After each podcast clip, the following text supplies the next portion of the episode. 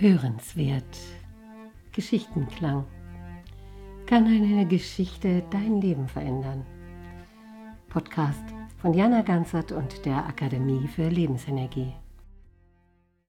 Herzlich willkommen und wieder wartet ein Märchen auf Sie. Dieses Mal eins aus Russland, ein altes Märchen.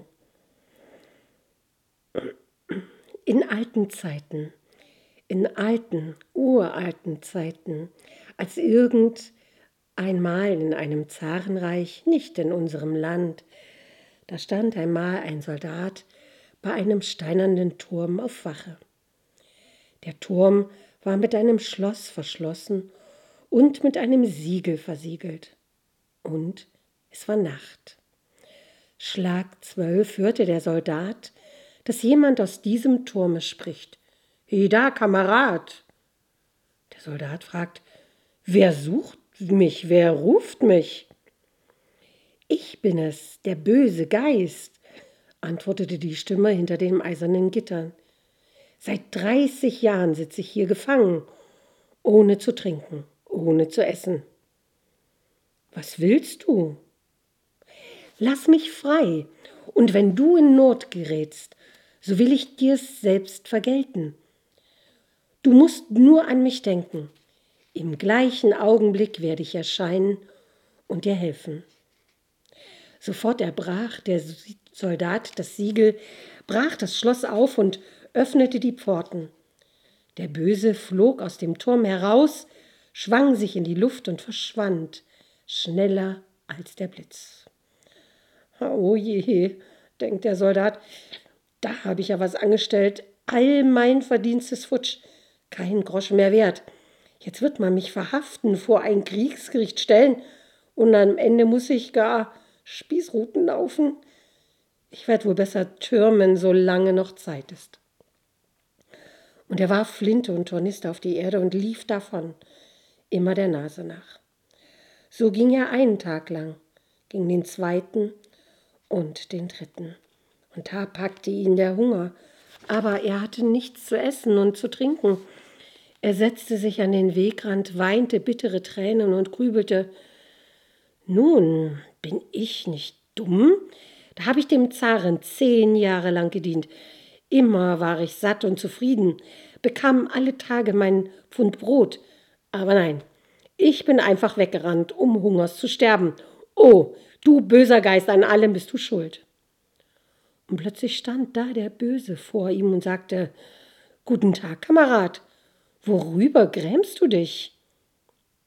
Wie soll ich mich nicht grämen, wenn ich seit drei Tagen vor Hunger fast umkomme? Wozu Trübsalblasen? Das kann ich doch ändern, sagte der Böse, sprang hierhin und dorthin, schleppte allerlei Weine und Speisen herbei und ließ den Soldaten sich satt essen und trinken. Dann ruft er ihn zu sich. In meinem Haus wirst du ein freies Leben führen Du kannst essen und trinken und dich nach Herzenslust vergnügen. Nur auf meine Töchter musst du aufpassen. Mehr verlange ich nicht. Der Soldat war einverstanden. Da packte der Böse ihn unter den Armen, erhob sich hoch, ganz hoch in die Luft und flog mit ihm über dreimal neun Länder, ins dreizehnmal zehnte Reich bis zu einem Palast aus weißem Stein. Der Böse hatte drei Töchter, wahre Schönheiten, und er befahl ihnen, dem Soldaten zu gehorchen und ihm Speis und Trank in Hülle und Fülle vorzusetzen. Er selbst aber flog davon, um Unheil zu stiften. Natürlich, er ist doch wohl der böse Geist. Der bleibt niemals an einem Ort sitzen, sondern stöbert immerfort in der Welt herum und verwirrt die Menschen und verführt sie zur Sünde. So blieb der Soldat bei den schönen Mädchen und führte ein Leben, also das ans Sterben nicht mehr zu denken war. Eines aber betrübte ihn. Jede Nacht verlassen die schönen Mädchen das Haus. Aber wohin sie gehen, das weiß der Kuckuck. Da fing er an, sie auszufragen. Doch sie verrieten nichts, leugneten alles ab. Na schön, denkt der Soldat, ich werde die ganze Nacht wachen. Ich will schon herausbekommen, wo ihr euch herumtreibt. Und am Abend legte er sich auf sein Bett und tat, als ob er schliefe. Aber in Wirklichkeit konnte er es kaum erwarten, etwas wird doch wohl geschehen. Als nun die Stunde, der Augenblick gekommen war, schlich er klammheimlich zum Schlafzimmer der Mädchen, blieb vor ihrer Pforte stehen, bückte sich und schaut durchs Schlüsselloch. Die schönen Mädchen trugen einen Zauberteppich herbei, breiteten ihn am Boden aus, warfen sich auf jenen Teppich und verwandelten sich in Tauben. Dann flogen sie auf und zum Fenster hinaus. Was für ein Wunder, denkt der Soldat, das will ich auch mal versuchen. Er stürzte ins Schlafzimmer, warf sich auf den Teppich und verwandelte sich in ein Rotkehlchen. So flog er aus dem Fenster und jagte ihnen nach. Die Tauben ließen sich auf einer grünen Wiese nieder. Das Rotkehlchen aber setzte sich unter einen Johannisbeerstrauch, verbarg sich dort und späht hinter den Blättern hervor. Unzählige Tauben kamen an jenen Ort geflogen, bedeckten die ganze Wiese. In ihrer Mitte stand ein goldener Thron. Mit einem Mal wurden Himmel und Erde erleuchtet. Da fliegt durch die Luft ein goldener Wagen, von sechs feurigen Drachen gezogen. In dem Wagen sitzt die Königstochter Elena die sehr weise. Sie ist so unbeschreiblich schön, dass man es weder ausdenken noch erraten noch im Märchen erzählen kann. Sie stieg aus dem Wagen, setzte sich auf den goldenen Thron und begann, die Tauben der Reihe nach zu sich heranzurufen und sie verschiedene Weisheiten zu lehren. Nachdem der Unterricht geendet hatte, sprang sie auf den Wagen und weg war sie. Alsdann erhoben sich die Tauben, alle bis zur letzten, von der großen Wiese, und jede flog nach ihrer Seite. Das Vöglein, das Rotkehlchen, flatterte hinter den drei Schwestern her gelangte zur gleichen Zeit in ihrem Schlafzimmer an. Die Tauben warfen sich auf den Teppich und verwandelten sich in schöne Mädchen. Das Rotkehlchen warf sich darauf und wurde zum Soldaten. Woher kommst du? fragten ihn die Mädchen. Ich war doch mit euch auf der grünen Wiese und habe die wunderschöne Königstochter auf dem goldenen Thron gesehen. Und ich habe gehört, wie die Königstochter euch verschiedene Weisheiten lehrte. Na, dein Glück, dass du am Leben geblieben bist. Diese Königstochter ist nämlich Jelena, die sehr weise, unsere mächtige Gebieterin. Hätte sie ihr Zauberbuch bei sich gehabt, so hätte sie, sich, hätte sie dich sofort erkannt, und dann wärst du einen grausamen Tode nicht entronnen. Hüte dich, Kamerad, fliege nicht mehr zu der grünen Wiese und staune nicht länger Jelena, die sehr weise, an sonst verlierst du deinen ungestümen Kopf. Der Soldat lässt sich nicht beirren. Jene Reden gehen ihm zum einen Ohr hinein und zum anderen wieder heraus. Er wartete die folgende Nacht ab, warf sich auf den Teppich und verwandelte sich in ein Vöglein, ein Rotkehlchen. Und so flog er zur grünen Wiese, versteckte sich unter dem Johannisbeerstrauch und schaute Jelena, die sehr weise, an, weidet sich am Anblick ihrer herzallerliebsten Schönheit und denkt, wenn man eine solche Frau gewöhnen könnte, so bliebe einem nichts mehr auf der Welt zu wünschen übrig. Ich will hinter ihr herfliegen und versuchen herauszubekommen, wo sie wohnt. Eben da verließ Jelena, die sehr weise, den goldenen Thron, setzte sich in ihren Wagen und jagte durch die Luft zu ihrem herrlichen Schloss. Das Rotkehlchen flog hinter ihr her. Als die Königstochter vor ihrem Schloss anlangte, kamen die Kinderfrauen und Ammen ihr entgegengelaufen, fassten sie bei den Händen und führten sie in den ausgemalten Palast. Das Vöglein, das Rotkehlchen, aber flatterte in den Garten, suchte sich einen schönen Baum aus, der gerade unter dem Schlafzimmer der Königstochter stand, setzte sich auf ein Zweiglein und fing an, so schön und so traurig, klagend zu singen, dass die Königstochter die ganze Nacht kein Auge zugetan hat. und immer nur zuhörte. Kaum war die Sonne aufgegangen, da rief Jelena die sehr weise mit lauter Stimme: Ihr Kinderfrauen und Ammen, schnell! Lauft, und den, lauft in den Garten und fangt mir das Vöglein, das Rotkehlchen. Die Kinderfrauen und Ammen rannten in den Garten und versuchten, das Vögelchen, den kleinen Sänger, zu erhaschen. Aber wie denn diese Alten? Das Rotkehlchen hüpfte von Strauch zu Strauch, fliegt nicht weit und lässt sich doch nicht fangen.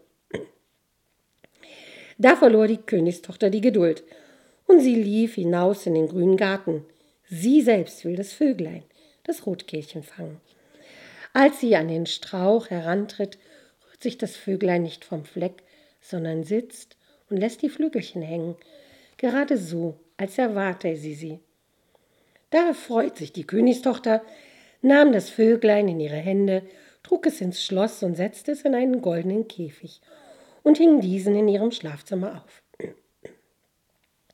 Der Tag verstrich, die Sonne ging unter, und Jelena, dieser Weise, flog zur grünen Wiese. Als sie zurückkehrte, nahm sie ihren Schmuck ab, entkleidete sich und legte sich ins Bett. Das Rotkehlchen schaute ihren weißen Leib an, ihre herzallerliebste Schönheit, und es zitterte am ganzen Körper. Kaum war die Königstochter eingeschlafen, da verwandelte sich das Vöglein, das Rotkehlchen, in eine Fliege, flog aus dem goldenen Käfig heraus, warf sich zum Boden und war wieder ein wackerer Bursche. Der wackere Bursche trat an das Bett der Königstochter, schaute die Schönheit an, schaute und schaute und konnte nicht widerstehen und gab ihr einen Schmatz auf den zuckersüßen Mund. Da merkte er, dass die Königstochter wach wird. Schnell verwandelte er sich in eine Fliege, flog in den Käfig und wurde zum Vöglein, zum Rotkehlchen. Jelena, die sehr weise, öffnete ihre Augen, guckte im Kreis herum. Nein, niemand. Das habe ich offenbar geträumt, denkt sie. Sie dreht sich auf die andere Seite und schlief wieder ein. Aber dem Soldaten juckt es mächtig in den Fingern. Er versuchte es ein zweites und ein drittes Mal. Die Königstochter hatte einen leichten Schlaf. Nach jedem Kuss wachte sie auf. Beim dritten Mal erhob sie sich aus dem Bett und sagt, hier stimmt etwas nicht. Ich werde mal in das Zauberbuch sehen. Und sie schaute in ihr Zauberbuch und erkannte sofort, dass in dem goldenen Käfig kein gewöhnliches Vöglein, kein Rotkehlchen sitzt, sondern ein junger Soldat. He, du Flieg, du Flegel, rief Jelena, die sehr weise, komm raus da aus dem Käfig. Dieses Vergehen wirst du mir mit dem Tode büßen. Nichts zu machen. Das Vöglein, das Rotkehlchen, flog aus dem goldenen Käfig heraus, warf sich zu Boden und verwandelte sich in den wackeren Burschen. Da fiel der Soldat vor der Königstochter auf die Knie und bat sie um Vergebung. Es gibt keine Vergebung für dich, du Nichtswürdiger, antwortete Jelena, die sehr weise, und rief nach Henker und Richtblock, damit dem Soldaten der Kopf abgeschlagen werde. Hast du nicht gesehen? Stand vor ihr ein Riese mit einem Beil, mit einem Richtblock, und der warf den Soldaten zu Boden, drückte seinen ungestümen Kopf auf den Richtblock und holte schon aus. Gleich schwenkt die Königstochter ihr Tuch und dann rollt der kühne Kopf. Erbarme dich, Wunderschöne Königstochter, bittet der Soldat unter Tränen, erlaube mir ein letztes Mal ein Lied zu singen. So sing, aber beeile dich. Und der Soldat stimmt ein Lied an, so traurig, so klagend, dass Elena, die sehr weise, selbst in Tränen ausbrach.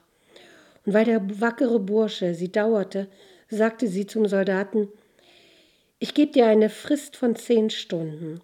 Wenn es dir in dieser Zeit gelingt, dich so geschickt zu verstecken, dass ich dich nicht finden kann, werde ich dich heiraten. Wenn es dir aber nicht gelingt, so lasse ich dich köpfen. Da ging der Soldat aus dem Schloss, irrte im dichten Wald herum, setzte sich unter einen Strauch, und er bedachte sich und grämte sich, oh, oh, du böser Geist, nur deinetwegen bin ich hier verloren. Und im gleichen Augenblick erschien der Böse vor ihm. Was willst du, Kamerad?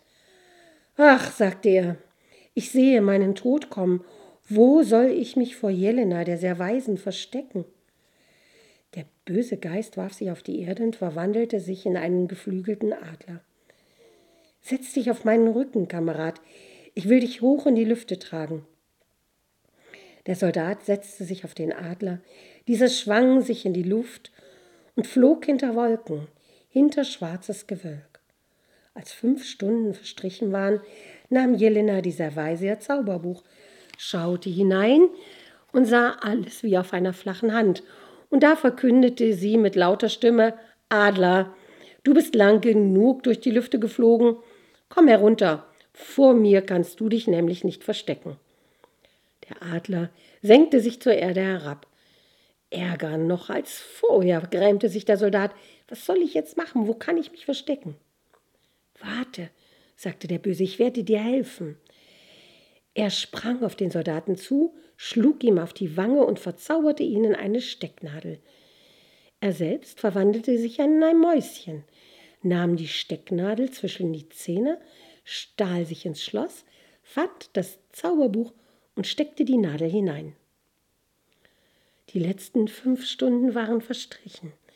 Jelena, die sehr weise, schlug ihr Zauberbuch auf, schaute, schaute. Im Buch ist nichts zu sehen. Da wurde die Königstochter sehr zornig und sie schleuderte es in den Ofen.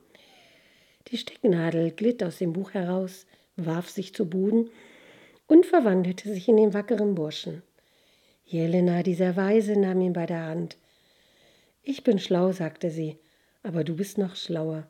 Sie zauberten nicht lange und ließen sich trauen, und von nun an lebten sie herrlich und in Freuden. Und möge das auch für sie so sein, sie herrlich leben und in Freuden.